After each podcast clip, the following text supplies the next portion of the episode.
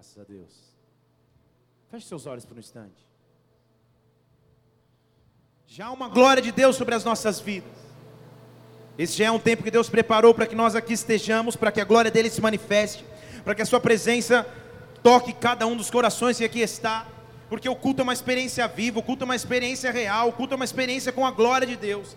Nesta hora, em nome do Senhor Jesus Cristo, Pai, nós nos colocamos nas tuas mãos, nós pedimos que o teu reino se manifeste neste lugar, que o teu reino se manifeste em nossas vidas, dá ordem aos teus anjos ministradores, Pai, e visita-nos de forma sobrenatural, que cada pessoa que está aqui hoje seja profundamente marcado por ti, tocado por ti, não pelas minhas palavras, não pelo que eu posso produzir, meu Deus, porque eu sou limitado, mas por aquilo que o Senhor pode fazer. É isso que nós esperamos nessa noite, é noite de nos assentarmos à tua mesa, é noite de cearmos contigo nesta hora. Manifesta-te aqui, Espírito de Deus, manifesta-te aqui, Pai. Rebaste cabastos. Levante suas mãos, levante uma de suas mãos, peça que Deus comece a tocar a tua vida, peça que Deus comece a ministrar teu coração. Você não veio aqui por acaso hoje, há uma glória de Deus aqui, há um sobrenatural de Deus para ser liberado, há os ministradores de Deus subindo e descendo. Rabaste cabarabastos. Os céus estão estão abertos aqui. Rabarete, cababastos. Espírito Santo, nós nos preparamos para receber de ti. Que o teu reino venha, que a tua vontade seja feita agora na terra, como é no céu. Nós te adoramos, nós te engrandecemos, em nome do Senhor Jesus Cristo. Nós aplaudimos o teu nome, que é digno de honra e glória. Aleluia. Mateus capítulo 16, versículo 24. Abra lá comigo a palavra do Senhor. Aleluia. Mateus 16, versículo 24.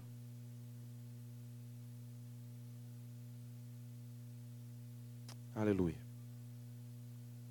Encontrou aí? Já está até na tela, né? Jesus está conversando num momento privado com seus discípulos. E ele dá um direcionamento um tanto estranho, se não um direcionamento pesado, inclusive. Porque ele diz assim: se alguém quiser vir após mim, renuncie-se a si mesmo, tome sobre si a sua cruz e me siga. Porque aquele que quiser salvar sua vida, perdê-la-á, e quem perder a sua vida por amor de mim, achá-la. Pois o que aproveita o homem ganhar o mundo inteiro e perder a sua alma? O que daria o homem em recompensa, em troca de sua alma? Versículo 24, eu vou ler de novo. Se alguém quiser vir após mim, renuncie-se a si mesmo, tome sobre si a sua cruz e siga-me. Fale para alguém aí, pega a sua cruz. Fala para outra pessoa, pega a sua cruz. Pô, só de falar em pegar em cruz, você já fica meio nervoso. Já dá um um peso, porque cruz, no nosso entendimento e na nossa concepção, é algo pesado de carregar. Cruz é algo difícil de se levar. Na verdade, quando a gente pensa em uma cruz, a gente já pensa em algo ruim. Sei lá, minha, é minha sogra que vai morar na minha casa, carregar minha cruz.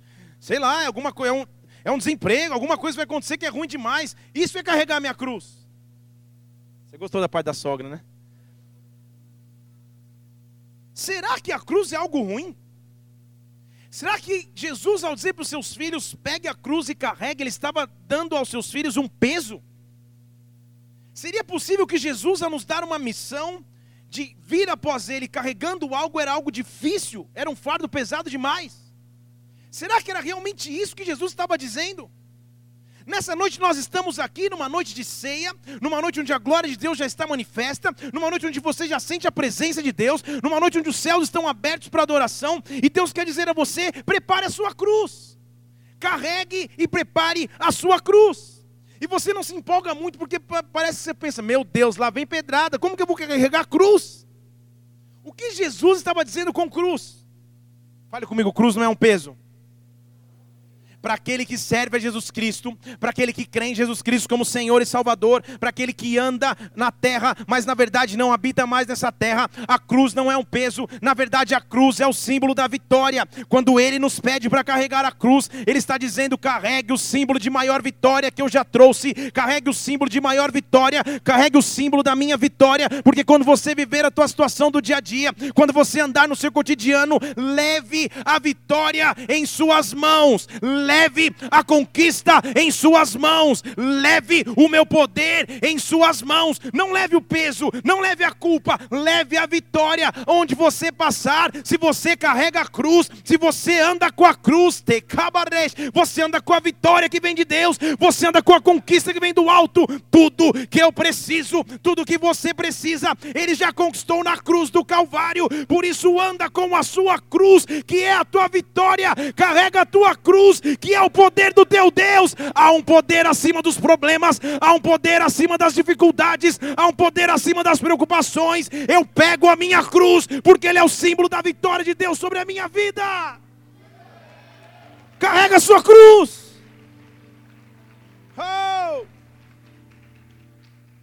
Na verdade, então, Jesus estava dizendo: carregue o símbolo da minha vitória por onde você passar. Nós temos a ideia de alguém carregando uma cruz pesada, difícil de levar. Essa é minha cruz. Isso se tornou meio que um senso comum. Quando uma dificuldade vem sobre a tua vida, você fala: Poxa, essa é minha cruz. E não é de tudo errado isso, mas a cruz não é só isso. A cruz, em algum tempo, para Cristo foi dificuldade, mas depois de certo tempo é o símbolo de vitória é o símbolo de conquista. Nós somos o povo e o único povo na terra que tem direito e autoridade dada por Deus para carregar em nossas mãos a vitória e a conquista do nosso Deus. É como se ele dissesse: se eu já venci a morte, tudo mais eu posso fazer. Se eu já fiz a maior impossibilidade, não há impossível para mim. Carregue a sua cruz e siga-me. Carregue a sua conquista e siga-me.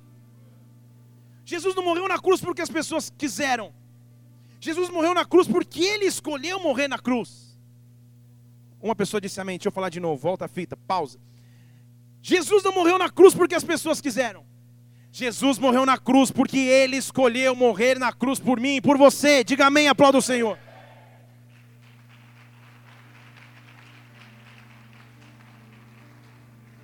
Jesus tinha foco e tinha missão. E ele sabia que a cruz mudaria a minha história, a cruz mudaria a minha vida, a cruz mudaria a sua vida. E quando ele anda e habita na terra, ele anda com foco, com uma missão, nada o faria perder o objetivo de vida. E ele chega em João capítulo 12, está próximo da hora de morrer na cruz. E eu vou acelerar um pouco a história e voltar, você vai vir junto comigo, a gente vai abrir bastante a Bíblia.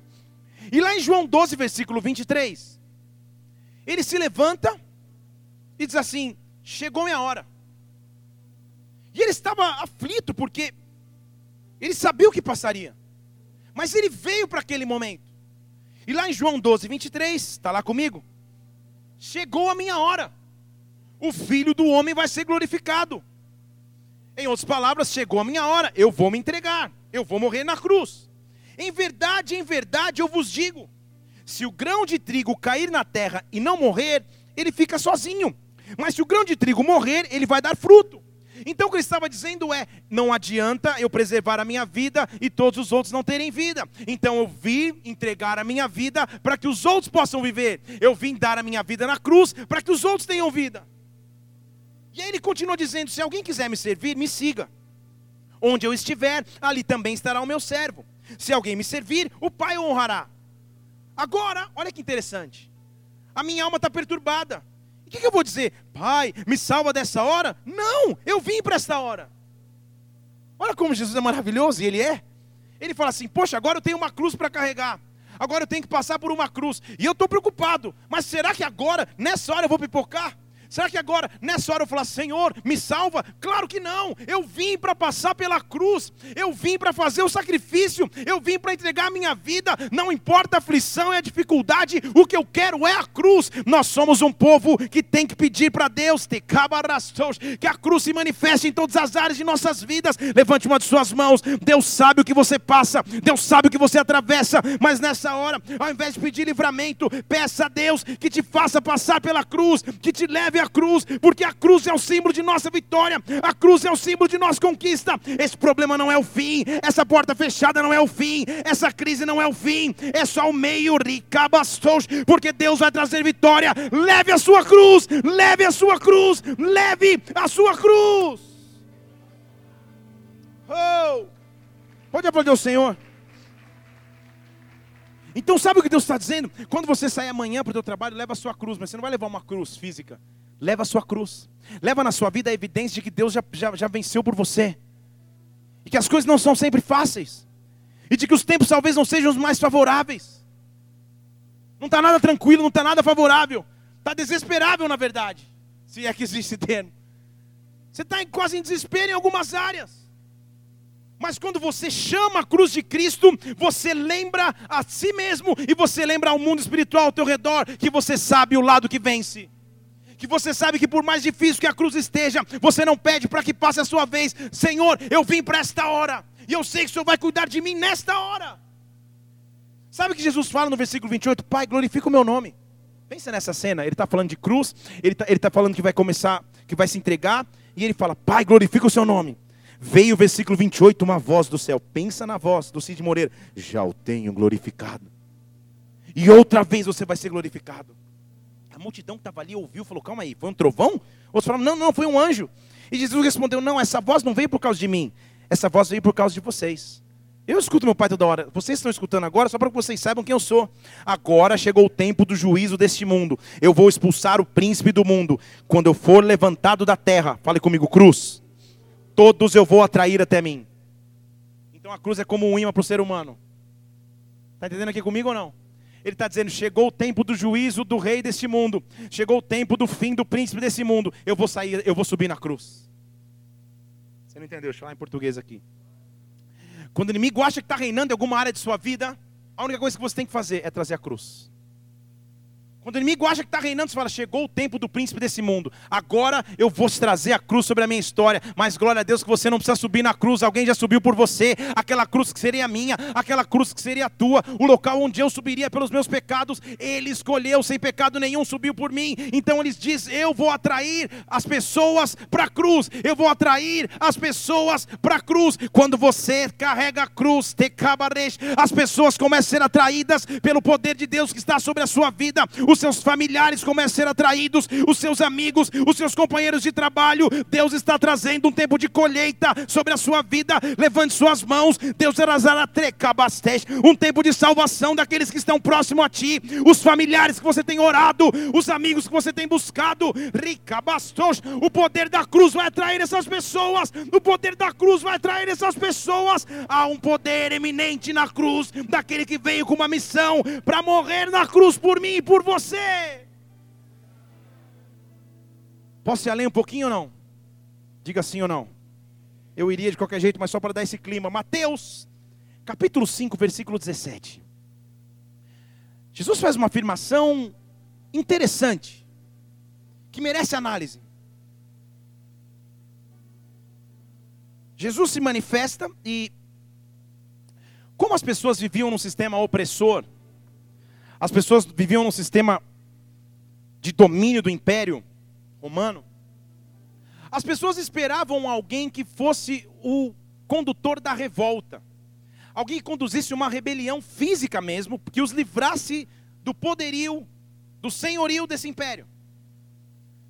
Então, todos que as, quando Jesus surgia, quando surgia um pretenso libertador, as pessoas imaginavam esse ser aquele revolucionário. A revolução que Jesus veio fazer não foi uma revolução carnal, mas uma revolução espiritual. A revolução que ele veio fazer não foi uma revolução visível, mas uma revolução sobrenatural. E quando ele chega, ele já estabelece. Ele fala: Deixa eu dizer para vocês uma coisa, ó, versículo 17 de Mateus 5. Não pensem que eu vim destruir a lei. Eu vim e os profetas. Eu vim antes disso para cumprir a lei. Não é estranho isso?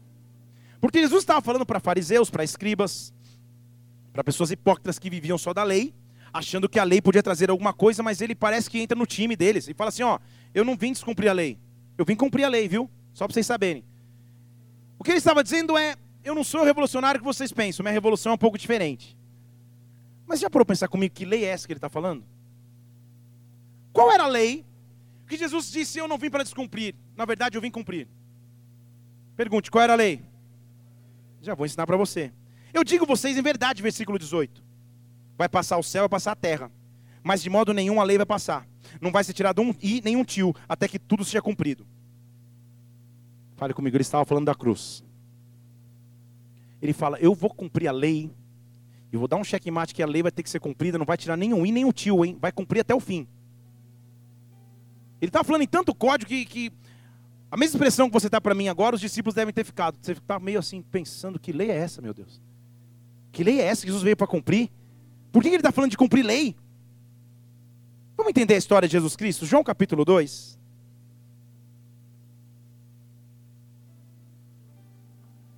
João capítulo 1 diz que, nós vamos ler o 1, deixa só no 2. Diz que o Verbo se fez carne, habitou entre nós, nós vimos a sua glória, glória como filho unigênito do Pai. Não é isso? E tudo que foi feito, foi feito através dele. Então, João capítulo 1, o Evangelho de João, usa para introduzir Jesus Cristo na história. Ele não existia enquanto carne e passou a existir. E ele veio habitar entre nós e nós vimos a sua glória. Até aí, tudo bem? Diga amém. Logo em João capítulo 2 acontece um evento que você conhece. Você já ouviu alguém pregar, ou você pelo menos já viu em algum filme, ou pelo menos já leu em algum lugar. Jesus está fora do templo, e vê fora do templo uns cambistas, uns caras vendendo sacrifício, uns caras vendendo imagenzinha, ele fica irado, faz um chicote, chicoteia todo mundo, dá uma bica nas banquinhas, cai, cai tudo para o lado. Você lembra dessa história, tudo bem? Estamos juntos aí? Depois desse evento, depois que ele derruba os cambistas da porta do templo, depois que ele fala: calma aí, a casa do meu pai não é uma casa de comércio, está tudo errado. O povo começa a olhar para ele com admiração, versículo 17. É, estamos aí na história. Lembra que Jesus veio cumprir a lei. Diga amém. Lembraram então os seus discípulos: Poxa, o zelo da tua casa vai me devorar. Nossa, como ele zela pela casa de Deus. Protestaram então os judeus e perguntaram: Calma aí, qual é o sinal de autoridade que você tem para fazer isso? Ou seja, para dar chicotada em todo mundo na porta do templo. Estão junto comigo aqui? Sim ou não? Naquele tempo, o templo era, o templo era só templo. Não havia glória e não havia presença de Deus no templo. Jesus, na verdade, derrubou aquelas barraquinhas porque uma vez ao ano, pelo menos, os judeus tinham que vir a Jerusalém oferecer os seus sacrifícios no templo. Mas como demorava demais cuidar de uma pombinha, cuidar de um cordeirinho, viajar com um cordeirinho para oferecer no templo, do lado de fora os caras estavam vendendo os animais para o sacrifício. Foi por isso que ele falou: calma aí, o sacrifício é sacrifício. Não adianta chegar na porta aqui, comprar, entrar e sacrificar. Por isso que ele quebrou as barraquinhas. E todo mundo olhou e falou: Poxa, ele tem zelo pela casa. Só que uns falaram: Calma aí, que sinal você mostra que você tem autoridade para quebrar o nosso sacrifício? Aí Jesus veio para cumprir a lei. Está preparado para aprender a lei aqui? Ele fala assim: Faz o seguinte, derruba esse templo. Pode ler o próximo versículo, que está o 19 ou 20 por aí. 19. Derrubem o templo e em três dias eu vou levantar. Entendeu qual era a lei? Jesus, com toda a autoridade, ameaçou o templo. Jesus foi tocar no coração, na essência do que seria mais sagrado, porém que já era uma estrutura humana, não era mais sobrenatural. Ele fala: pode derrubar o templo, porque se vocês derrubarem o templo, em três dias eu vou reconstruir. Ele estava falando da sua ressurreição de cruz. Estão comigo aqui ou não? Ele estava dizendo: a partir de agora vocês acham que o templo está lá? mas o templo está aqui. Vocês acham que o templo é isso aqui de pedra, mas o templo na verdade sou eu. Pode derrubar esse templo, porque em três dias eu vou reconstruir o que vocês estão estragando há anos. Jesus Cristo veio para fazer uma revolução muito maior do que as pessoas esperavam. Jesus Cristo veio pregar contra a cultura do mundo, que acha que é fácil, que é imoral, que é fácil ter um Deus, mesmo vivendo em imoralidade, mesmo vivendo em pecado. Jesus veio para se levantar contra a cultura. Deus chama uma geração que traz a cruz, que se levanta contra a cultura contra o sistema de governo, contra o sistema de ensino, contra o sistema de crença. Jesus chama a geração da cruz, a cruz ia mudar a nossa história. Mas presta atenção comigo aqui. Ele ameaçou o quê? As pessoas ou o templo? O templo ou as pessoas? O templo. Ele olhou para o templo e falou: pode derrubar aqui, hein? Derruba isso aqui, que em três dias eu reconstruo. O pessoal ficou desesperado. Como assim? Que isso? Uma ameaça terrorista ao templo? Disseram então os judeus: Calma aí, você está doido? Em 46 anos o templo demorou para ser construído. E você diz que levanta em três dias? Mas a Bíblia explica para que a gente entenda. Mas Jesus estava falando do seu corpo. Fale comigo, cruz. Você acha que as, as frases que Jesus fala não são, não, não são frases pré-planejadas? Você acha que as, as frases que Jesus libera não são frases cheias de sabedoria? Eu estou aqui para te mostrar um segredo na Bíblia. Jesus apareceu, e quando ele apareceu e ameaçou o templo, ele sabia o que estava fazendo. Naquele momento, Jesus assinou a sua sentença de morte. Ele não deixou ninguém definir qual seria a sua morte, porque naquele momento ele definiu qual seria a sua morte. Você está me olhando com cara de interrogação, eu vou te prostrar na Bíblia. Esdras capítulo 6. Vamos ver como a história começou? Esdras capítulo 6.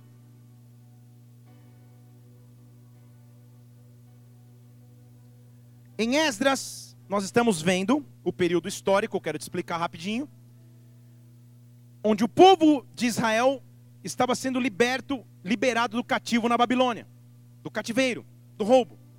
Então nós estamos vendo uma ordem do rei chamado Dário, que deu ordem para que o templo fosse reconstruído. Esse mesmo templo, essa mesma figura de templo que Jesus ameaçou. Tudo bem até aí? Então Dário começa a falar: olha, gente, busca lá os tesouros da Babilônia, vamos ler. Que agora é tempo de restituir o povo de Deus. Vamos ler então. Ele diz assim: em Ecbatana, Ecbatana é bem esse nome, hein? Fala a verdade. Se você ler três vezes, você é batizado no Espírito. Ecbatana, Ecbarabachana. Ecbatana, a capital que está na província da Média, se encontrou um rolo.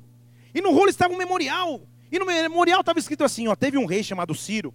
E o rei Ciro escreveu um decreto a respeito da casa de Deus que está em Jerusalém, aquela lá que Jesus falou que derrubaria. E o rei falou: edifica de novo a casa, no lugar que oferece sacrifícios, edifica os fundamentos bem firme. A altura da casa vai ser de 60 côvados, a largura de 60 côvados, com três carreiras de pedras, uma carreira de madeira. A despesa será o tesouro do rei. Além disso, devolve o que vocês roubaram, Babilônia. Devolve os utensílios de ouro, de prata, devolve para a casa de Deus. Tudo que Nabucodonosor roubou em Jerusalém, levou para Babilônia, leve de novo para o templo em Jerusalém, cada um para o seu lugar. Coloquem de novo na casa de Deus. Agora o Tatenai, governador do rio de Setar Bozenai, os vossos companheiros governadores que estáis no rio, retira daí, sai daí, para de impedir a obra da casa de Deus. Estão entendendo comigo ou não? Dário está lendo um decreto antigo do tal do Ciro e falando: ó, é tempo de devolver tudo para que foi roubado lá para os filhos de Israel.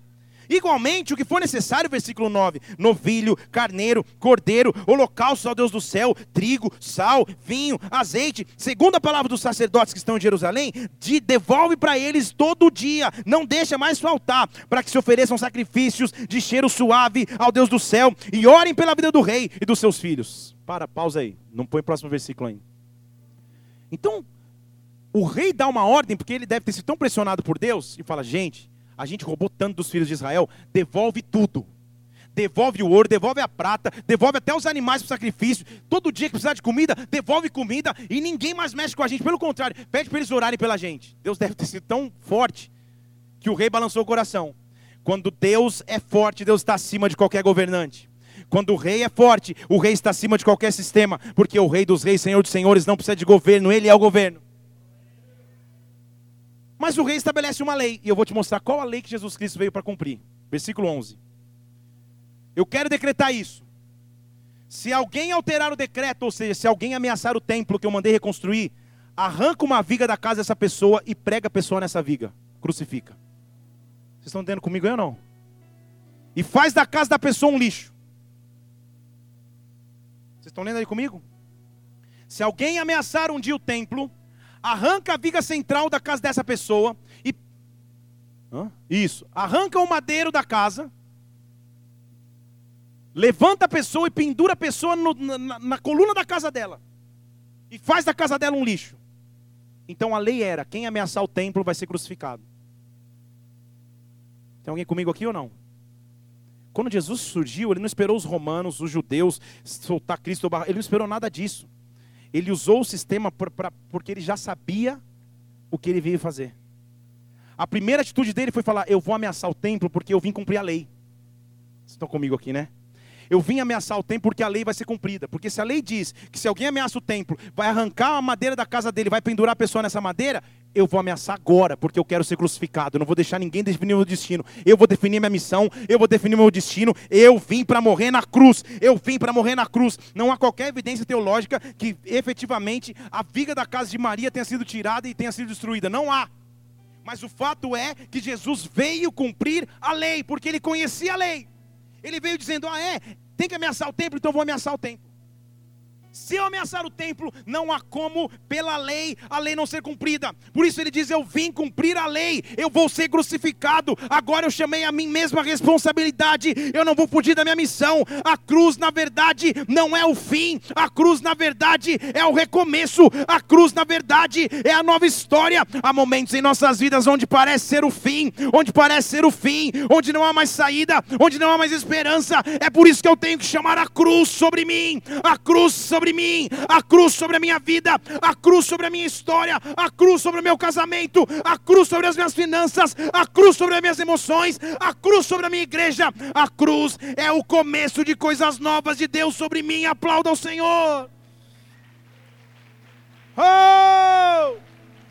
Hey!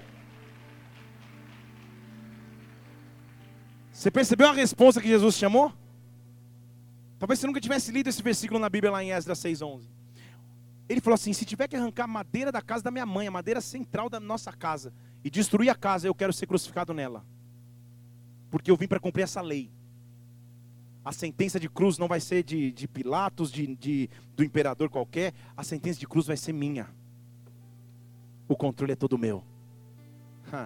Há coisas que acontecem em nossas vidas que parece que o inimigo está controlando, que parece que o inimigo está cuidando do destino, mas na verdade todo controle pertence a Deus, todo controle pertence ao Senhor. Não há nada que te cabastou, que aconteça em nossa história se não for através de Deus. Não há nada que aconteça em nossas vidas se Deus não permitir.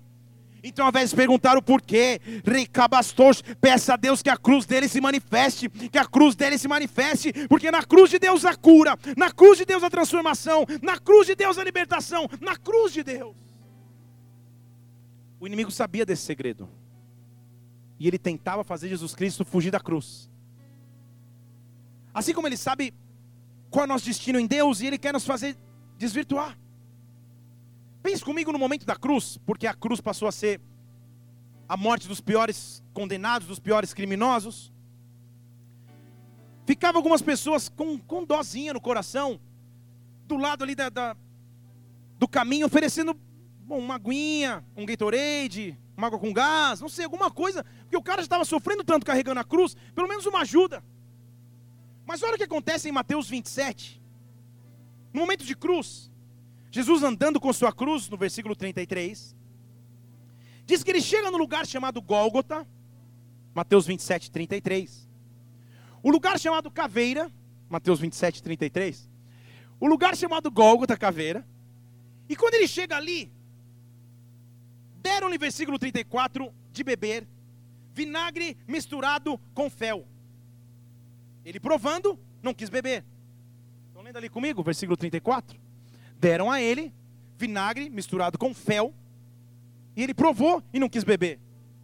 Mas pensa comigo, pô, que orgulhoso esse Jesus, meu. Carregando a cruz, morrendo de sede, chega alguém para dar uma bebida, ele não quer beber? Por quê? Ele só queria água Perrier? O que ele queria só? Coca Light? Não sei. Por que, que ele não quis beber? Porque essa era a tentativa do inimigo de fazer com que ele não passasse pela cruz. Então comigo aqui, deixa na tela aí o versículo. Vinagre com fel era uma mistura que tinha efeitos anestésicos e alucinógenos. Então a pessoa já na hora de morrer na cruz, ficava alguém lá, meu, toma esse, esse bebida aí, passa pela morte sem nem perceber. Toma essa bebida aí, fica anestesiado, fica vendo o Yellow Submarine, elefante rosa passando, você vai viajar, tá tudo certo. Jesus, quando pôs na boca, viu: opa, isso aqui é alucinógeno, é anestésico, eu não vou beber. Porque eu quero passar na cruz consciente. Eu escolhi passar na cruz. Eu não vou, eu não vou pedir para Deus passar a cruz da minha vida. Eu escolhi morrer na cruz. Eu tentei beber. É alucinógeno, é anestésico. Eu quero sentir a dor da cruz. Eu quero ter consciência na cruz. Porque é na cruz que a história começa. Ribarete cababastos. O inimigo sempre tentou fazer com que ele descesse de lá. Já na cruz no versículo 40, o pessoal começou a falar: Ah, não é você que falava que ia destruir o templo? Não é você que falava que em três dias ia reconstruir o templo? Faz o seguinte: salva você mesmo, desce da cruz. Você pensava como ele ficava no ouvido de Jesus? Desce da cruz, desce, vai, desce da cruz. Não passe pela cruz, porque se você passar pela cruz não vai ter mais saída. Se você passar pela cruz, eu não vou ter mais alternativa. O inimigo pensava. Ele ficava o tempo inteiro falando: não passa pela cruz. E há uma importância em Jesus Cristo nos dizer: leve a cruz, carregue a cruz, ande com a cruz. Por que é importante a cruz para a minha vida? Pergunte por quê. Que agora eu vou começar a pregar. Porque a cruz me tirou da maldição. A primeira coisa que a cruz fez sobre a minha vida é me tirar da maldição. Porque a Bíblia diz em, Gálatas 3,13, eu vou só, vão só anotando o texto, que eu vou abrir um monte de texto. Que Cristo nos resgatou da maldição. A maldição que me prendia, Ele me resgatou, se fazendo maldição por mim. Porque está escrito: é maldito aquele que for pendurado no madeiro. Então entenda o que ele fez. Ele pegou uma lei que dizia que só o maldito subiria na cruz.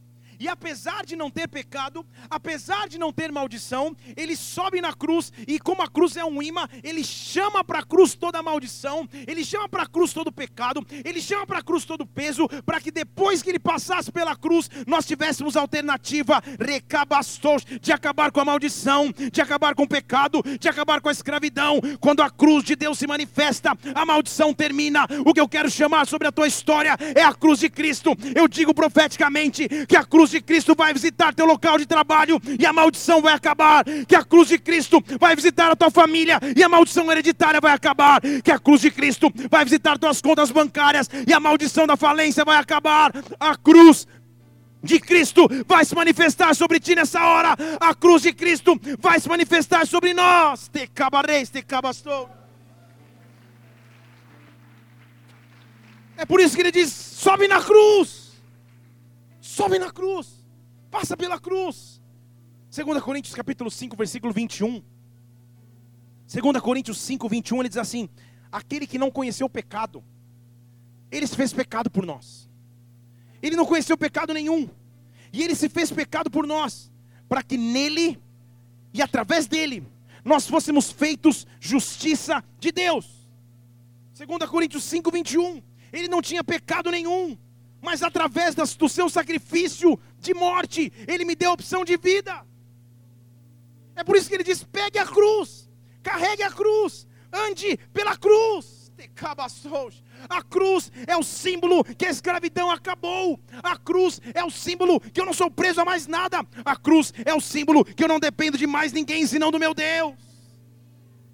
É por isso que ele diz: leve a cruz onde você passar que as pessoas vejam que a cruz de Cristo está sobre a tua vida, que a cruz de Cristo está sobre a tua história, que a cruz de Cristo é que te faz caminhar, onde você anda, você leva a cruz de Cristo. A cruz é evidência de que Ele veio para me libertar. A cruz acabou com o afastamento que eu tinha de Deus.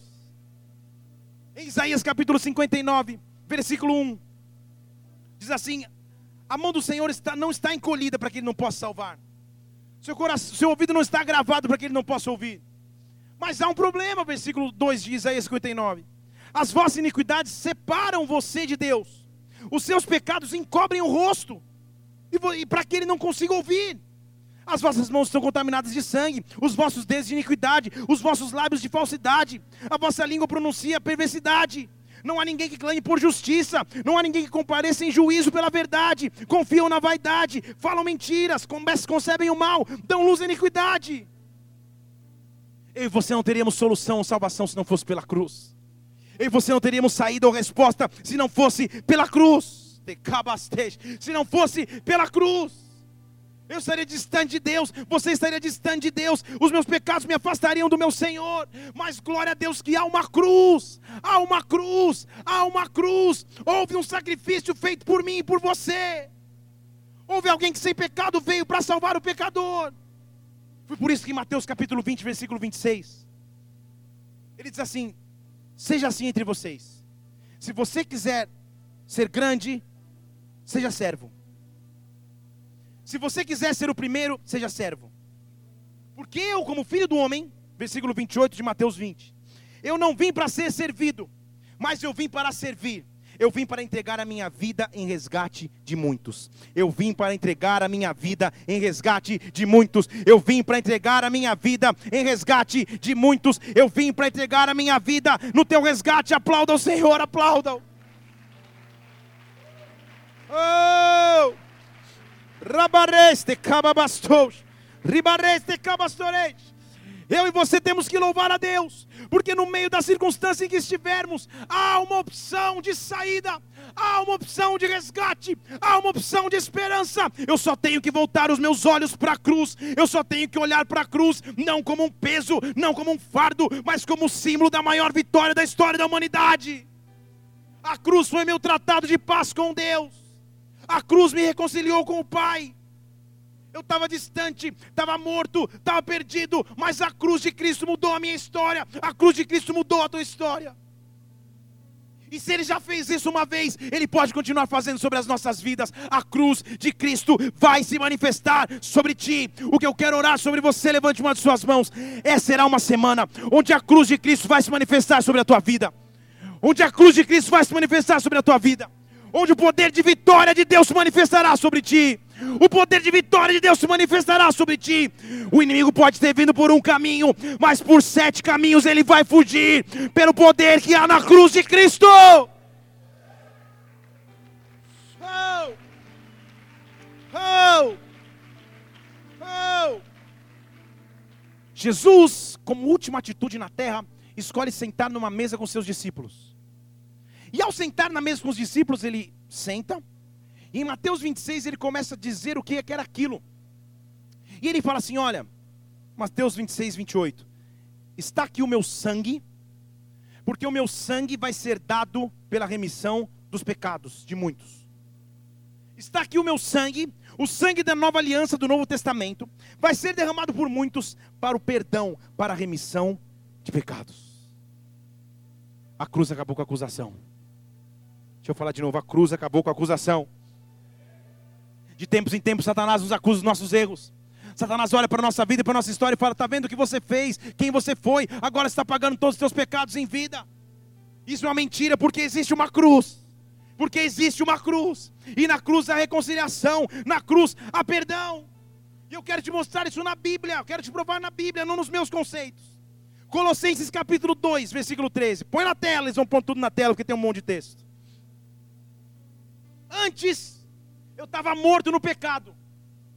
Na minha carne, na, incurs, na, in, ixi, na machúbias, na incircuncisão da vossa carne, na ausência de aliança da vossa carne mas ele nos vivificou juntamente com ele, perdoou as nossas dívidas. Presta atenção, tendo riscado a cédula que era contra mim, nas suas ordenanças, de alguma maneira nos era contrária, ele tirou a cédula do meio de nós e cravou essa cédula na cruz, e cravou essa cédula na cruz, despojou principados, potestades, os expôs publicamente e triunfou acima de todos eles.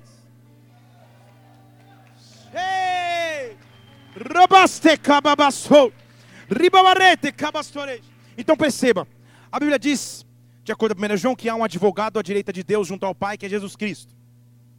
Então pense na figura de um tribunal, o Rei dos Reis, o Senhor dos Senhores, o nosso Deus sentado na figura de juiz, porque Ele é o justo juiz. À sua direita o advogado, e permanece e chega na, na, na audiência o acusador de nossas almas, Satanás. E ele chega com um calhamaço. O que, que é isso? Ah, isso aqui são as cédulas de culpa da vida do Felipe Parente.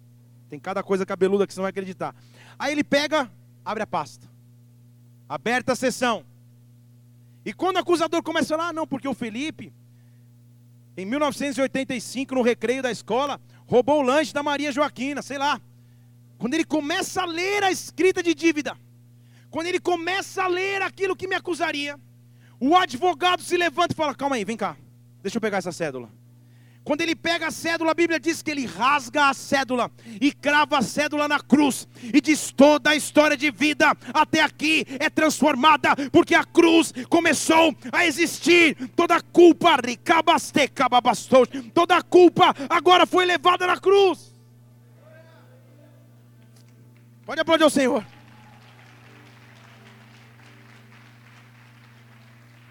Fale comigo. comigo três momentos. Fale, três momentos. Há três registros bíblicos que o Pai, o Filho e o Espírito se reuniram. O primeiro registro é quando, lá na criação de todas as coisas, a Bíblia diz que no princípio a terra era sem forma e vazia, e o Espírito de Deus se movia sobre a face das águas. E Deus disse, então, o Espírito nas águas, e Deus disse: haja luz. Essa luz é Jesus Cristo. Tudo bem? Não dá tempo de pregar sobre isso. E aí houve luz, porque só lá depois do quarto dia os seres estelares e o sol e a estrela começaram a surgir, então não tinha luz natural. Essa luz era Cristo. Então, o primeiro registro que o Pai, o Filho e o Espírito se encontram para criar algo é na criação de todas as coisas. Tudo bem? Diga amém. O segundo registro é quando Jesus Cristo aparece para ser batizado. João Batista fala: Não vou te batizar. Ele fala: Fica quieto e me batiza. Jesus é batizado. O céu se abre. O Pai fala: esse é o meu filho, e o Espírito vem como forma de pomba. Tudo bem? Quando o Pai, o Filho e o Espírito se reúnem, alguma coisa poderosa vai acontecer. Agora, na cruz, Jesus Cristo já está pregado, ele olha para o céu e fala: Pai, nas tuas mãos eu entrego o meu espírito o Pai, o Filho e o Espírito se reúnem novamente, porque a história ricabassou da minha salvação, da minha esperança, da minha plenitude iam acontecer novamente. A cruz é o símbolo do meu recomeço. Na cruz existe a plenitude. Plenitude significa dizer completo, não falta nada. Na cruz estão o Pai, o Filho e o Espírito. Estão comigo aqui? Digam amém. O pastor está inventando uma teoria, não estou. Colossenses capítulo 1, versículo 19 porque foi do agrado do Pai que nele habitasse a plenitude, que nele tudo estivesse completo, nele não há falta. E havendo ele feito paz pelo sangue da cruz, olha a cruz aí na plenitude. Havendo ele feito paz pelo sangue da cruz, por meio dele reconciliasse consigo todas as coisas que estão na terra, como as que estão nos céus, e vocês também, que no outro tempo era estranho, você era inimigo, porque você tinha obras más, agora ele se reconciliou contigo pelo corpo da sua morte, e agora você pode se apresentar como ele santo, irrepreensível e sem qualquer culpa, e sem qualquer culpa porque a cruz foi a minha opção de reconciliação com Deus. A cruz, quando eu carrego todos os dias, eu carrego como uma nova pessoa. Eu não sou mais quem eu era. Eu piso nos mesmos lugares, mas eu venho com a cruz. Eu carrego o sacrifício de cruz comigo. Eu carrego a plenitude do Espírito Santo sobre a minha vida. Eu carrego a presença de Deus sobre mim. As pessoas olham para mim. Eu não tenho uma cruz na minha roupa. Eu não tenho uma cruz no meu pescoço. Eu não carrego uma cruz física. Mas eu carrego a evidência da cruz. Eu carrego a glória de Deus. E onde eu piso, onde eu ando, onde eu habito, as pessoas sentem a glória do Espírito Santo. As pessoas sentem a glória da presença de Deus. Sabe por quê? Porque você passou pela cruz. Diga aleluia, porque você passou pela cruz. E se eu estou em Cristo, versículo 17, 2 Coríntios capítulo 5. Se eu estou em Cristo, eu sou uma nova pessoa. As coisas velhas ficaram para trás e tudo se fez novo. Isso é cruz. Estão comigo aí? Tudo se fez novo, cruz. Tudo se fez novo, cruz. Isso vem de Deus, porque Ele nos reconciliou consigo através de Jesus, cruz. Nos deu o ministério da reconciliação, cruz. Isso é, Deus estava em Cristo na cruz, reconciliando consigo o mundo, não colocou sobre o mundo seus pecados, mas pelo contrário, colocou em nós a palavra da reconciliação. Presta atenção que isso é comigo com você agora. De sorte que nós somos embaixadores da parte de Cristo. Nós somos embaixadores da parte de Cristo, como que se Deus por nós rogasse, nós rogamos então da parte de Cristo, se reconcilie com Deus, porque ele não conheceu o pecado, mas se fez pecador por nós, para que através dele agora nós fôssemos feitos justiça de Deus, justiça de Deus. Levante sua mão, fala, eu sou embaixador.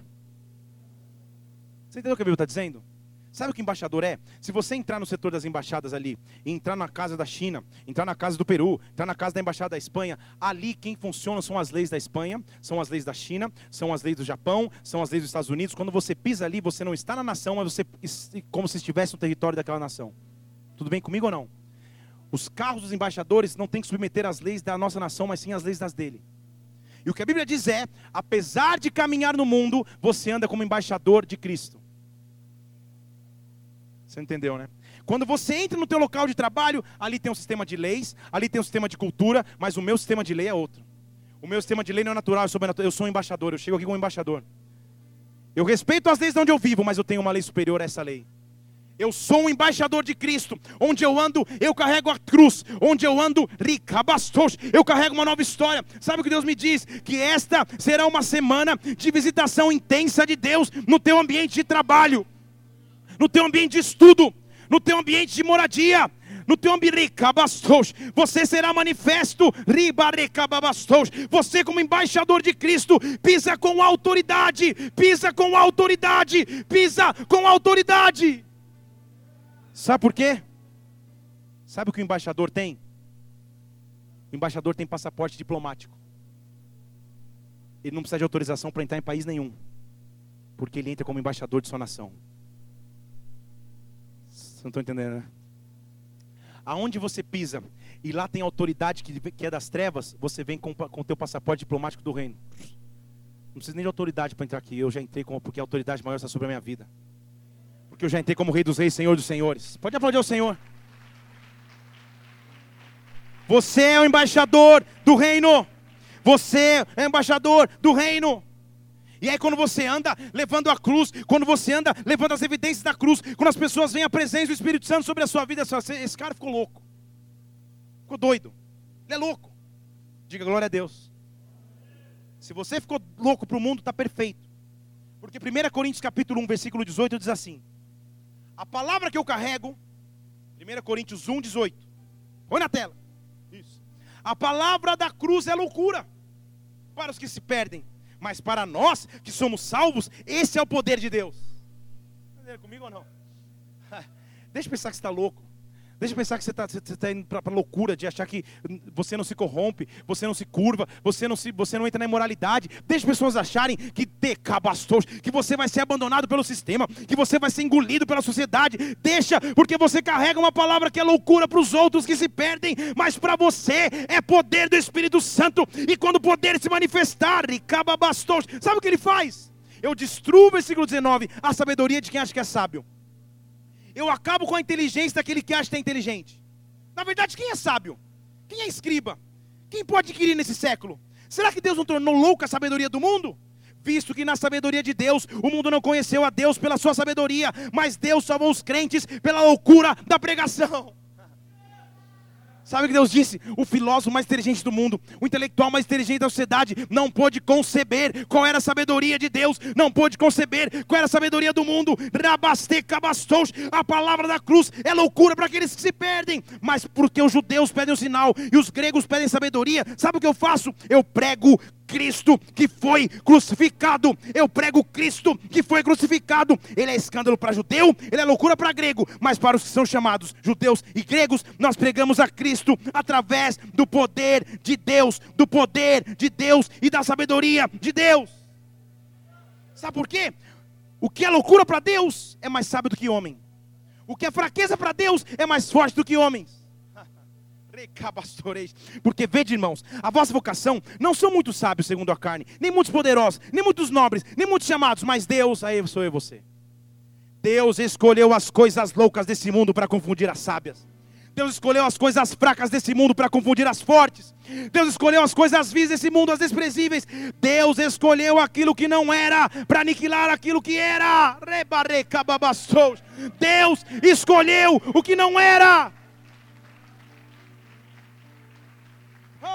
Deus olhou e falou: Felipe, você não é mais cabeludo, você não é mais bonito, você não é o maior milionário, você não é o maior eloquente, por isso que eu vou te escolher. Você não era, eu vou fazer ser. Deus olha para a tua história e fala: você não teria condições financeiras de ter o estudo que você teve, de ter o acesso à educação que você teve, você se esforçou, você foi atrás, você não era, se tornou. Isso é a loucura de Deus. Você não dependeu da condição humana, você não dependeu da condição da sociedade, você não dependeu da condição do agora, você não era, e Deus se tornou, te tornou algo maior.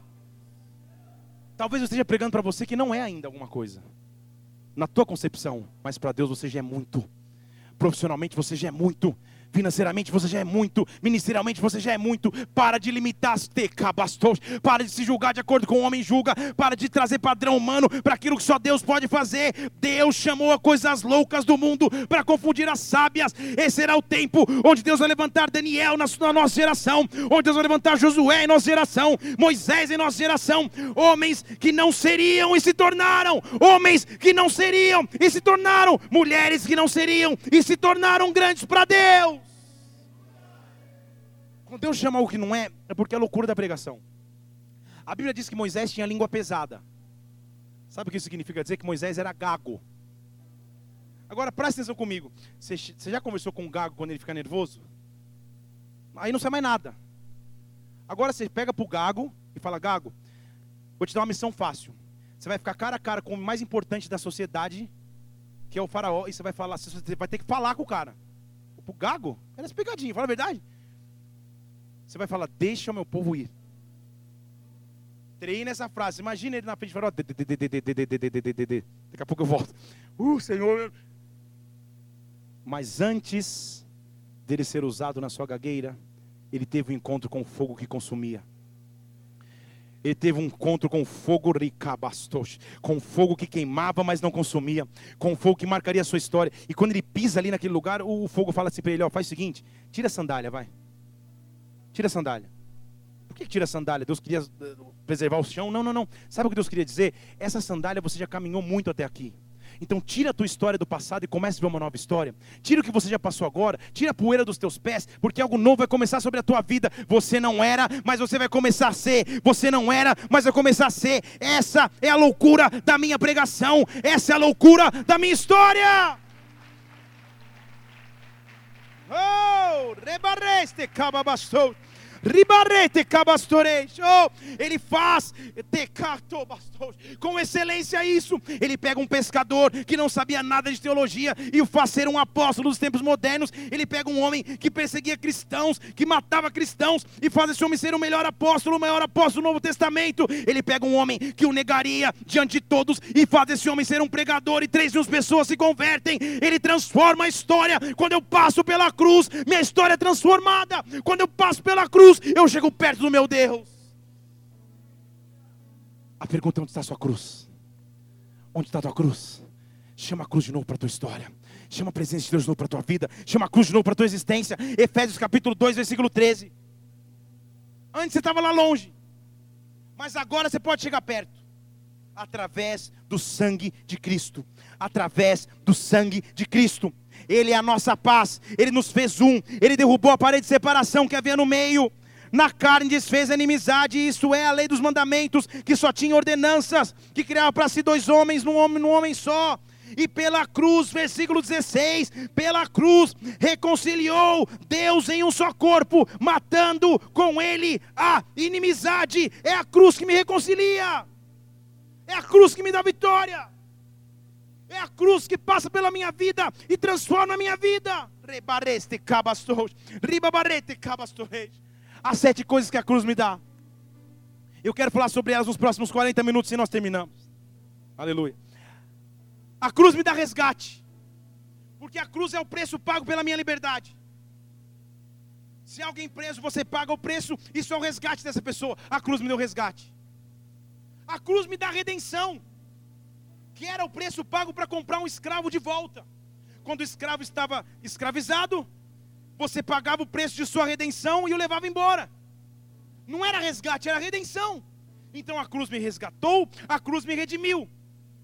A cruz é a minha justificação, que é chegar num tribunal culpado e sair do mesmo tribunal inocente. A cruz foi a minha justificação. A cruz me fez chegar com culpa e sair livre das minhas culpas. A cruz me fez chegar pesado e sair livre do meu peso. A cruz foi a minha salvação, que é resgatar o perdido do seu caminho de morte. A cruz foi a minha salvação. A cruz, te ribabareche, a cruz foi a minha reconciliação. A cruz acabou com a separação que existia entre a minha vida e Deus. A cruz foi a minha adoção. Eu não era filho e passei a ser. E agora eu posso chamá-lo de Abba Pai. E agora eu posso chamá-lo de Pai. Por isso eu posso dizer, Pai nosso que estás nos céus, Pai nosso que estás nos céus, que o teu nome seja santificado, que o teu reino venha, que a tua vontade aconteça na minha vida agora, porque tu és o meu Pai.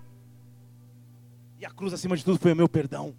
A cruz rasgou a dívida que existia sobre mim. A cruz rasgou a dívida que existia sobre mim. Oh. Ele disse que veio cumprir a lei. E na lei, você tinha que pagar pelos seus pecados. E quando ele sobe na cruz, ele grita a famosa frase: Está consumado. Pare comigo, está consumado. Você olha e fala: Pô, acabou então? Tipo, The End, sobe, sobe os créditos na tela, acabou? Havia uma lei no livro de Levítico que diz que todo aquele que se levantasse dizendo ser o Messias, ou o Salvador, ou revolucionário, poderia morrer a pedradas.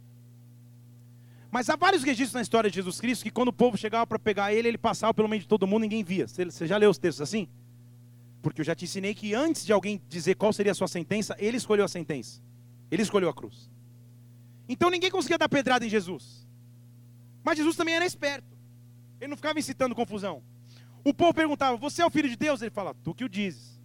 Você que o sabes. Eu não vou, eu não vou entrar nessa, nessa confusão. Foi por isso que em um momento que os, os discípulos estavam reunidos, Jesus falou: Deixa eu fazer a minha pesquisa de mercado aqui para ver se o povo sabe quem eu sou, né? Porque, discípulos, a galera está falando que eu sou quem? Aí um fala: Ah, uns estão falando que você é Elias, outros estão falando que você é João Batista. Ele fala: Não, não, não, não. E vocês? Que convivem comigo todo dia. Quem que eu sou? Que eu não falei quem eu sou. Vamos ver se vocês estão entendendo quem eu sou. Aí Pedro, que sempre era Pedro, se, se levantava no primeiro lugar de tudo, falava: Não, eu sei quem você é. Você é o filho de Deus. Eu sei quem você é. Pedro, deixa eu falar uma coisa para você. Não foi carne nem sangue que falou isso sobre ti. Mas é o Pai que está no céu que te revelou isso. Não foi carne nem sangue. Eu realmente sou filho de Deus. E agora, Pedro, sobre esta pedra, eu edifico a minha igreja. De quem que ele estava falando? Ele estava falando de Pedro ou dele mesmo? Ele está falando, você é Petra, né? Você é Petros aí, o teu nome significa pedra, mas essa pedra que você acabou de revelar é sobre ela que eu edifico a minha igreja. Então a igreja não está edificada sobre Pedro, o primeiro papa, o primeiro que lá o que. A igreja está edificada sobre a pedra que é Jesus Cristo. Estão comigo aqui ou não? Ele fala: Pedro, essa pedra que você acabou de revelar, é sobre ela que a minha igreja será estabelecida, e as portas do inferno não prevalecerão sobre esta pedra. Quando esses estiverem a cruz, te cabarastos, ribabarete cabastos, eu vou ser estabelecido sobre uma pedra. E aí as pessoas chegam e crucificam Jesus em cima de uma pedra. Para dizer que é sobre a pedra que haveria morte, sobre a pedra que haveria caveira, começa a vida. E lá ele fala: está consumado. Pensa nisso. Você lembra o que Jesus faz um pouquinho antes? Lá na cruz, a Bíblia diz que, quando dão a palavra para Jesus, ele fala: Eu tenho sede. Vocês lembram dessa história aí ou não? Quem lembra comigo? Você vê que eu não estou inventando. Põe lá o João capítulo 19. Estou terminando já. João capítulo 19. Jesus tinha tanta coisa para falar na cruz, ele fala: Estou com sede. Versículo 26, 28. João 19, 28. Jesus em cima da cruz, sabendo que tudo estava consumado, ele fala: Estou com sede. Poxa, vamos, pensar, vamos, vamos combinar aqui. Essa seria a frase maior lembrada da história da humanidade, porque Jesus na cruz. O efeito de marketing dessa frase seria sobrenatural. Se Jesus fosse marqueteiro, ele falaria: dois hambúrgueres, alface, queijo molho específico, sei lá o que ele falaria, porque o mundo ia lembrar dessa frase. Agora, como que alguém que está morrendo se preocupa porque está com sede? Dá para pensar nessa, nessa, nessa, loucura da pregação, que é a cruz? Ele fala, eu estou com sede, porque a escritura vai se cumprir, eu estou com sede. Aí um cidadão lá, compadecido, lembra que Jesus já tinha negado o, o, o vinagre com fel, você lembra, né? Um cara molha lá o isopo, molha lá a, esponjinha e põe na boca de Jesus. Põe lá o versículo 29. Estava ali um vaso cheio de vinagre. Colocaram numa cana com isopo na esponja e colocaram o vinagre na boca de Jesus. Jesus dá um gole no vinagre e fala: Agora acabou, está consumado. Hã? O vinagre, meus amados irmãos, se você analisar na escala de qualidade, é um vinho. Mas é um vinho de pior acidez que existe, mas é um vinho. Então Jesus estava dizendo: Mundo, quando eu peço para vocês algo para beber, vocês me dão o pior vinho. Agora eu me entrego como o melhor vinho. Eu não falei desde o meu primeiro milagre que o melhor vinho vinha no final? Eu estava dando dica desde o começo, vocês que não perceberam. Bam, pegadinha. Ele falou assim: Eu comecei transformando a pior água no melhor vinho e eu vou terminar transformando o pior vinagre no melhor vinho. Vocês oferecem vinagre, eu ofereço vinho novo. Está consumado. Acabou o que eu tinha que fazer na cruz. O vinho novo começou em nome de Jesus Cristo. Aplauda o Senhor.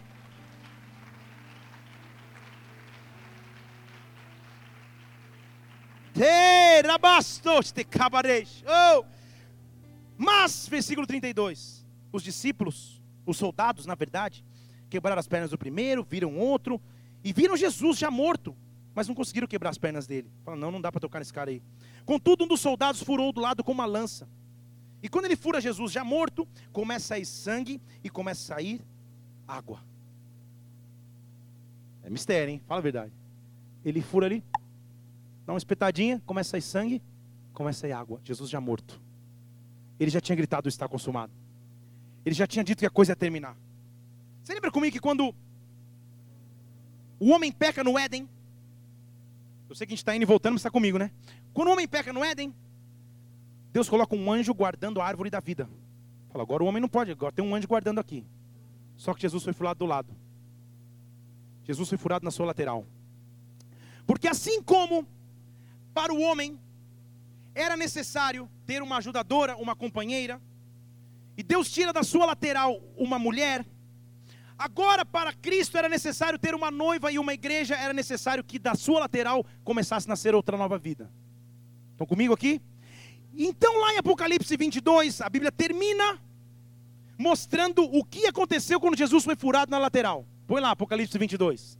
Eu olhei e vi, e vou ver na tela também um rio de água da vida. Era um rio que era como cristal. E esse rio saía do trono de Deus. E esse rio saía de quem? Quem brotava o rio?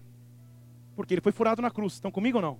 E esse rio, versículo 2, no meio da sua praça, dos lados do rio, tinha a árvore da vida. Lembra que a árvore da vida o anjo ficava guardando? Que produz doze frutos. Os frutos que são plenos porque representam todos os meses. As folhas são cura das nações, versículo 3. Ali já não tem mais maldição, porque a cruz já chegou.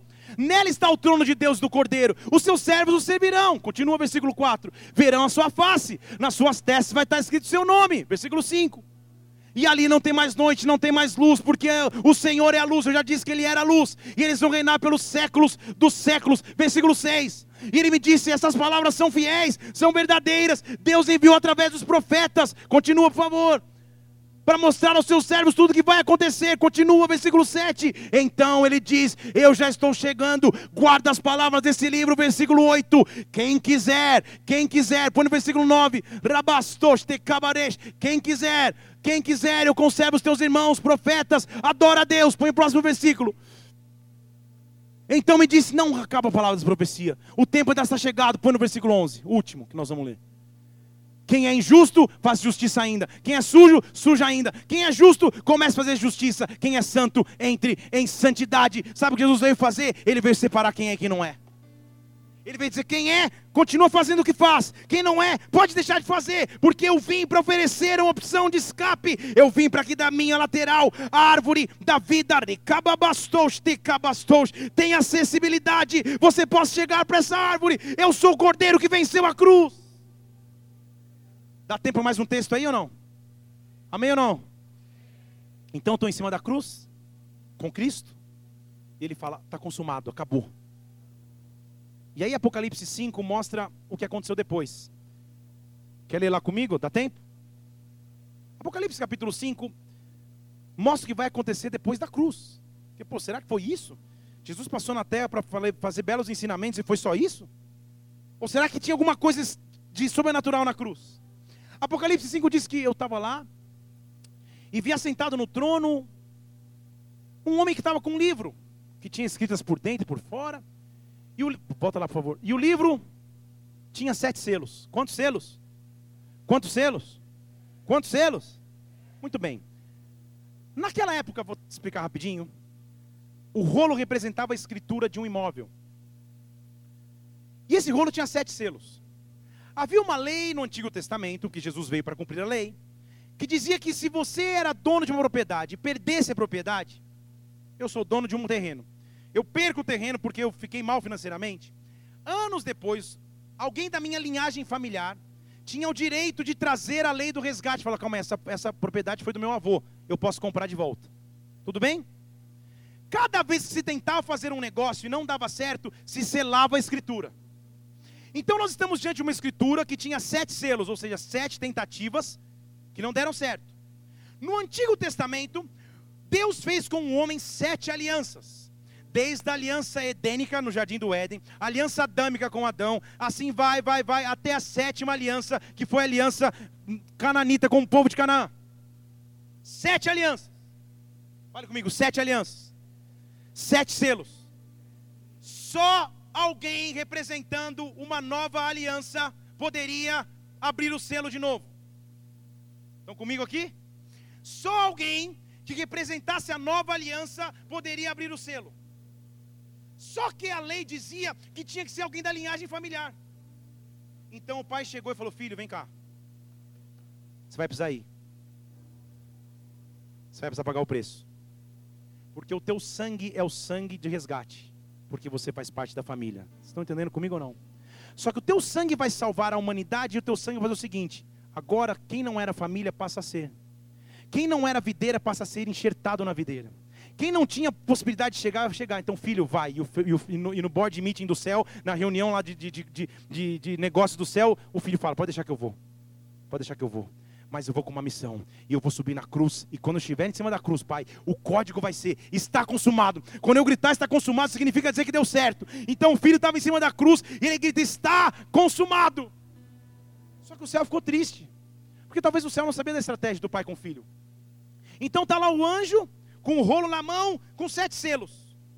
E diz o versículo 2 que tinha um anjo que gritava com uma alta voz: quem vai ser digno de abrir o livro? Quem vai conseguir abrir o selo? Versículo 3. Não tinha ninguém no céu, não tinha ninguém na terra, não tinha ninguém debaixo da terra, ninguém podia abrir o livro, na verdade, ninguém podia olhar para o livro. Versículo 4. E eu chorava muito, porque não tinha ninguém digno de abrir o livro nem de olhar para ele. João estava chorando lá no momento, ele estava em visão, chorando junto, porque agora acabou, não vai abrir o livro. Daqui a pouco alguém põe a mão no ombro de João e fala: Ei, não chora mais. Presta atenção. O leão da tribo de Judá, a raiz de Davi venceu, rabastos.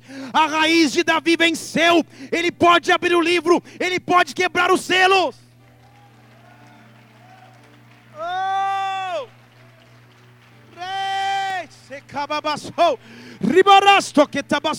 Então eu olhei e vi. E quando eu olhei, tinha alguém que estava chegando como um cordeiro, de pé, porque ele tinha sido morto veio, pegou o livro daquele que estava sentado no trono. E quando ele pegou o livro, os quatro seres viventes e os 24 anciãos se prostraram diante do cordeiro. Põe lá. Cada um deles com harpa e taça na mão, que são as orações dos santos. Tem alguém comigo aqui ou não? Os quatro seres viventes representam as quatro faces de Jesus Cristo, as quatro, as quatro características de Cristo, por isso nós temos quatro evangelhos. E os 24 seres viventes, volta ali, ó. Volta, volta, volta, volta. E os 24, volta, volta, volta, volta, 9, 9. E os 24 anciãos se prostram. Por que são 24 anciãos? Tem alguém junto comigo aqui? Está vivo ainda? Porque são 12 tribos em Israel e são 12 discípulos. 12 mais 12 dá 24. 24 representa a relação de Deus com o homem. Então lá estava presente Jesus Cristo na sua plenitude e o homem presente através dos 24 anciãos. Todo mundo comigo? Então volta, continua. E, e Jesus abre lá contasse ouro, todo mundo orando, e no versículo 9 começa uma adoração plena, porque começam a dizer: Tu és digno de abrir o livro, tu és digno de tomar os selos, porque você foi morto, e agora, porque você foi morto, você cabarabastos, volta no 9, volta no 9, você nos fez, você foi morto, e agora põe, com teu sangue você comprou para Deus toda tribo, toda língua, todo povo e toda nação, o teu sangue, o teu sangue.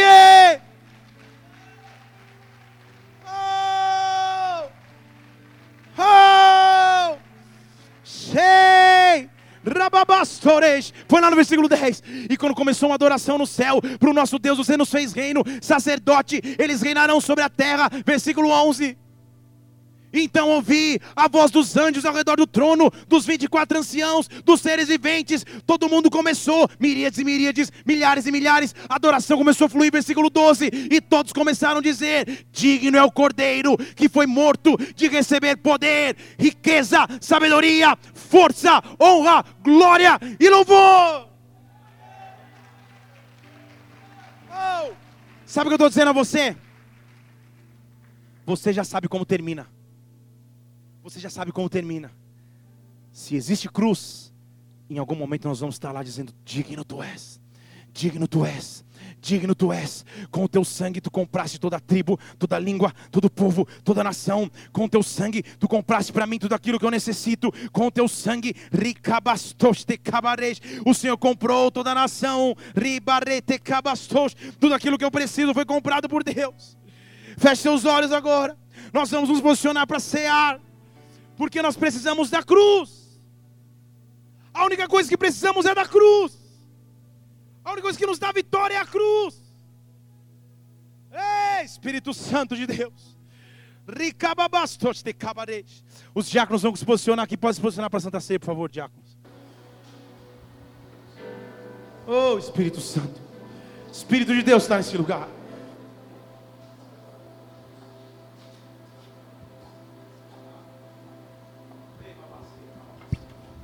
Espírito Santo de Deus está aqui. O Espírito de Deus está aqui. E antes de você cear, pense na sua cruz. Pense o que representa a cruz. E transforma o que era pesado em símbolo de vitória. Transforma o que era pesado em símbolo de conquista. Pai, nós queremos apresentar a Ti agora esses elementos. Eu apresento a Ti, meu Deus, esse pão que representa o Teu corpo que foi traspassado na cruz, como vimos pelo nosso resgate, Pai. Eu apresento a Ti, Espírito Santo de Deus, esse suco de uva que representa o Teu sangue, que representa o Teu poder de conquista na cruz, o poder que nos trouxe remissão de pecados, meu Deus. E nesta hora, Espírito Santo, que ao cearmos, que ao lembrarmos desse memorial, que não é um mero rito, mas é um memorial a Ti, que a Tua presença nos invada, que a Tua glória venha sobre as nossas vidas. Nós vamos começar a adorar a Deus. Os diáconos vão distribuir a Santa Ceia, e você, ao, ao receber os elementos, continue adorando a Deus, continue louvando a Deus, continue exaltando a Deus. Chame a cruz de Cristo sobre a tua vida, chame a cruz de Cristo sobre a tua história, chame a cruz de Cristo sobre nós. Oh Espírito Santo, cheio. Olho para a cruz e para a cruz eu vou. Do seu sofrer participar da sobra vou cantar. Meu Salvador na cruz mostrou. Aleluia! O amor do Pai, o justo Deus. Pela cruz, Senhor, pela cruz me chamou gentilmente, me atraiu e eu, sem palavras, me aproximo, quebrantado por seu pela amor. cruz, pela cruz, pela cruz, me chamou.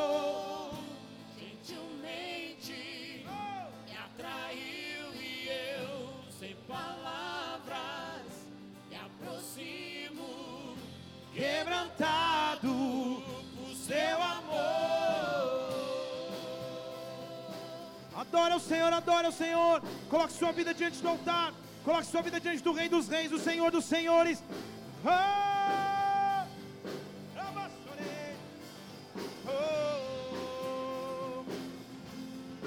Merecida a vida, Oh! de graça recebi, Verdade, Deus. Por sua cruz, da morte me livrou, trouxe minha vida, eu estava condenado, Nós te louvamos pela cruz, Deus. mas agora pela cruz. Oh! Eu fui reconciliado pela cruz me chamou gentilmente, me atraiu e eu sem palavras me aproximo. quebrantado, seu amor pela cruz, pela cruz me chamou gentilmente, me atraiu e eu sem palavras Me aproximo. oh, quebrantado pela cruz, pela cruz, pela cruz me chamou. Adore.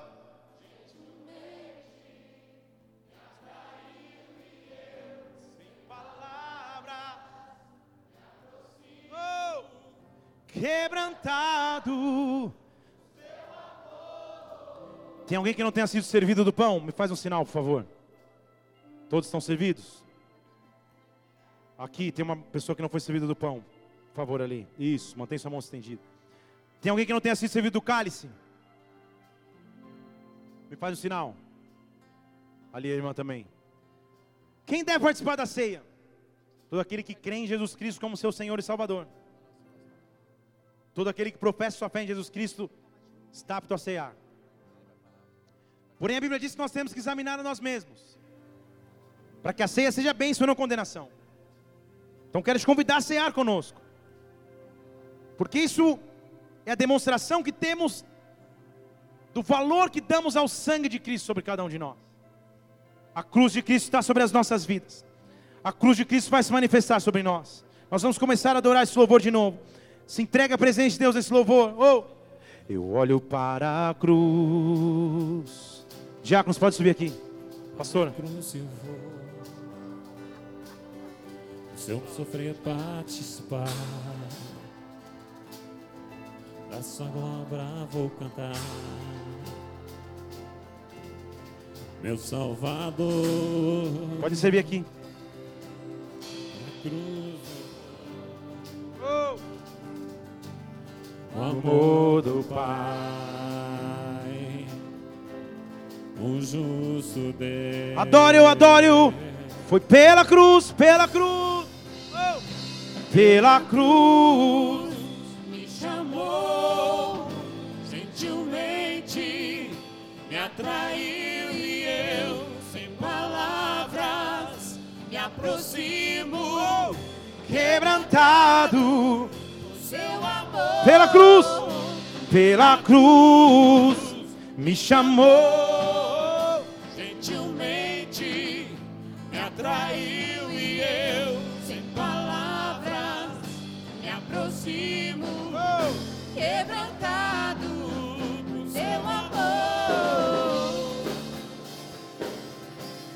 Aleluia.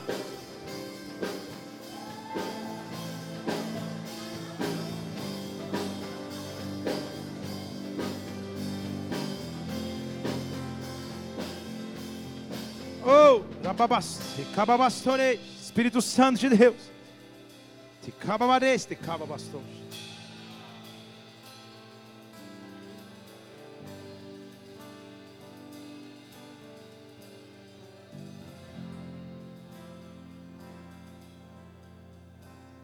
Eu quero chamar aqui o Fernando e a Luana, por favor, do Boas-Vindas. Subam aqui, por favor.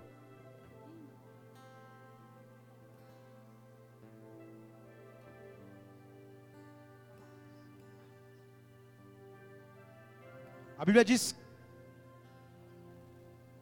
em 1 Coríntios capítulo 11,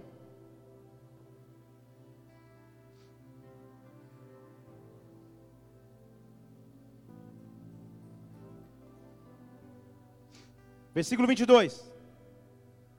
Porque eu recebi do Senhor o que também vos entreguei. O Senhor Jesus, na noite que foi traído, pegou o pão e, tendo dado graças, partiu o pão e disse: Este é o meu corpo que é dado por vós. Fazei isto em memória de mim. Levanta o pão assim. Em memória do sacrifício dele na cruz, do corpo que foi entregue por nossas vidas. Comamos do pão.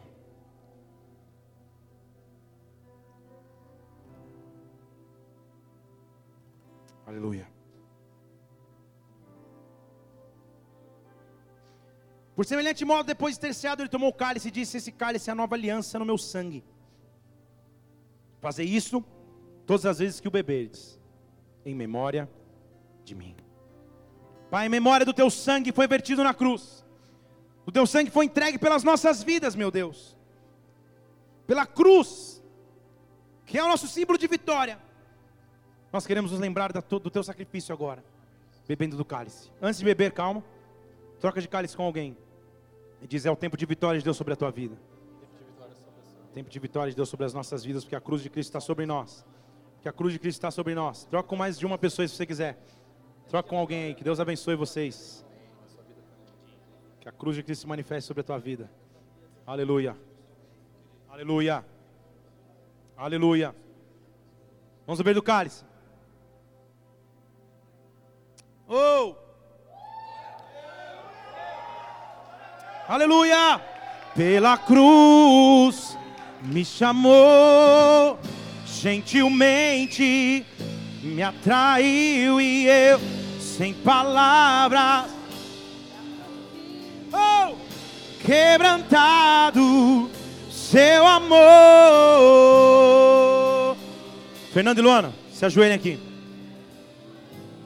Se ajoelhem aqui, por favor.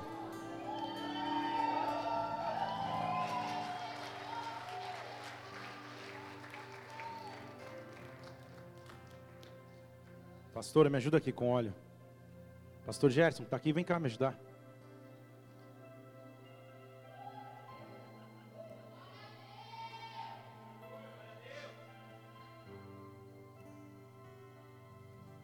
Na autoridade pastoral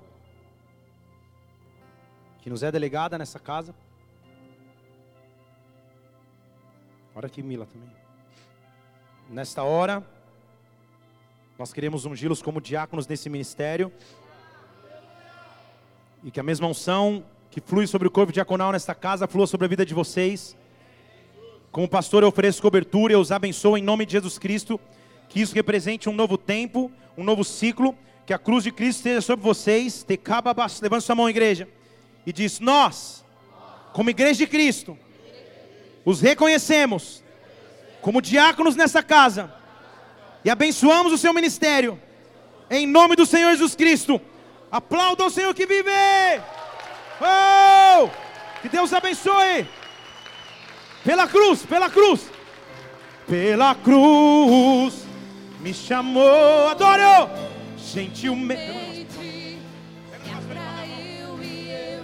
sem palavras me aproximo, quebrantado teu amor.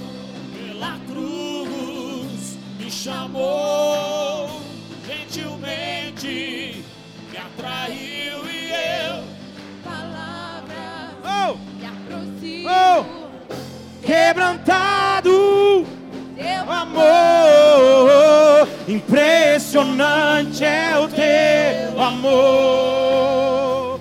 Adoro! me redimiu e me mostrou o quanto és fiel. Impressionante! Impressionante é o teu amor.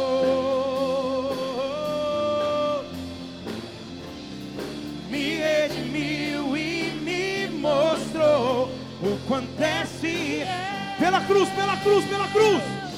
Pela cruz me chamou gentilmente, me atraiu e eu.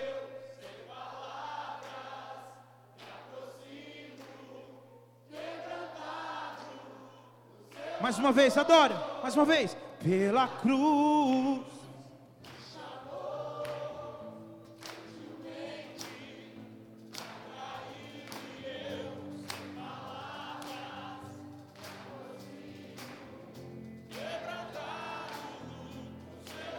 Dê a mão para pessoa que está do seu lado. Levanta a mão do seu irmão bem alto.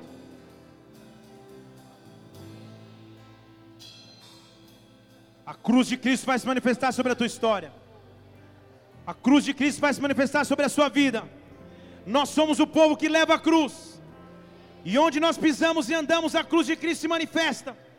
Eu quero liberar essa palavra sobre a vida de vocês, diáconos, presbíteros, ministros dessa casa, a cruz de Cristo vai se manifestar sobre sua vida.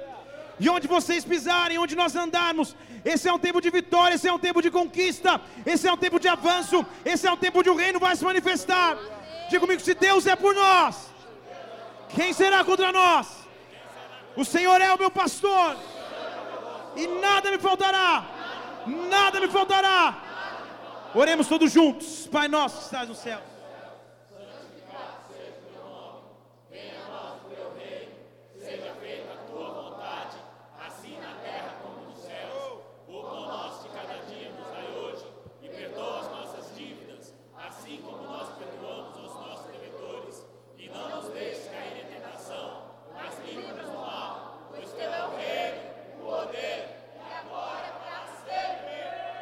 Dê um brado de vitória, aplauda o Senhor, aplauda!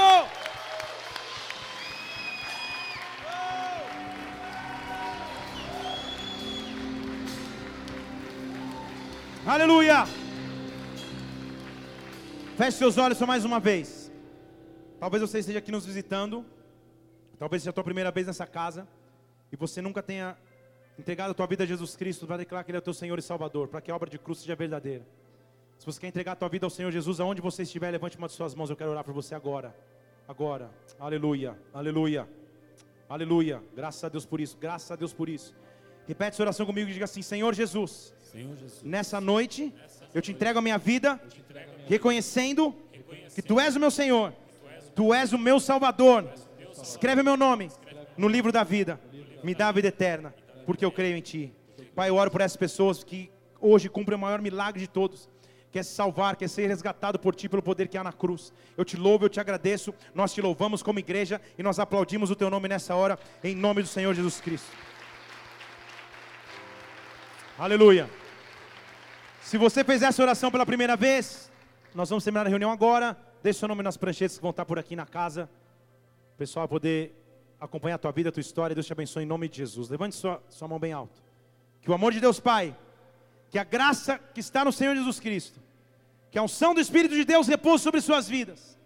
Essa será uma semana que você vai manifestar a cruz de Cristo, onde você estiver, porque a cruz mudou a nossa história. Vai na paz do Senhor, Deus te abençoe, vai na paz. Oh, pela cruz me chamou, oh, oh, me atraiu e eu quebrantado o seu amor. Pela cruz me chamou gentilmente, me atraiu e eu, sem palavras, me aproximo. Quebrantado o seu amor. Se você precisa de uma oração, de uma ministração, eu vou estar aqui para atender você. Só se posicionar aqui, eu vou estar aqui para fazer uma oração por você. Deus te abençoe, vai na paz, uma boa semana até quarta-feira.